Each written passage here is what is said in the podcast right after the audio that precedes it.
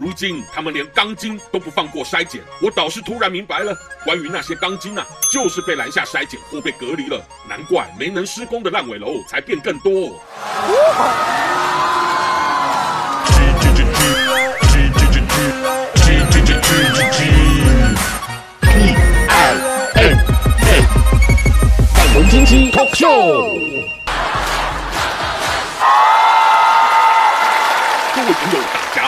我是粉红鸡。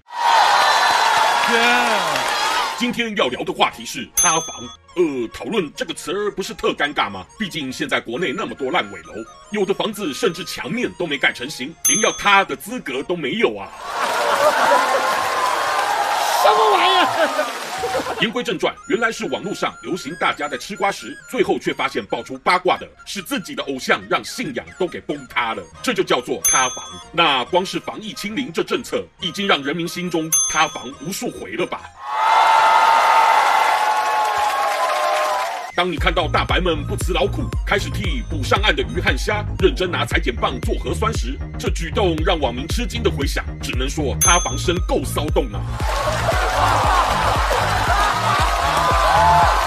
但你以为大白想打破的记录只有如此，那就不是祖国的骄傲了。如今他们连钢筋都不放过筛检，足以代表对于习主席的清零，咱们防疫战士绝对够尽职了。也呼吁塌房的网友莫再追究钢筋的呼吸道在哪的芝麻小事了。我倒是突然明白了，关于那些钢筋啊，就是被拦下筛检或被隔离了，难怪没能施工的烂尾楼才变更多。管国外对于咱们的清零有诸多的批判，从没停过，但那也是咱们主席领导上下一心，把如此折腾人的目标坚持到今天。否则，已经被限电的四川成都人民也不会有机会体验被突然封城、两三千万人被迫验核酸的痛苦。他们如今就连想喊出“这太难了”的一口力气都没了。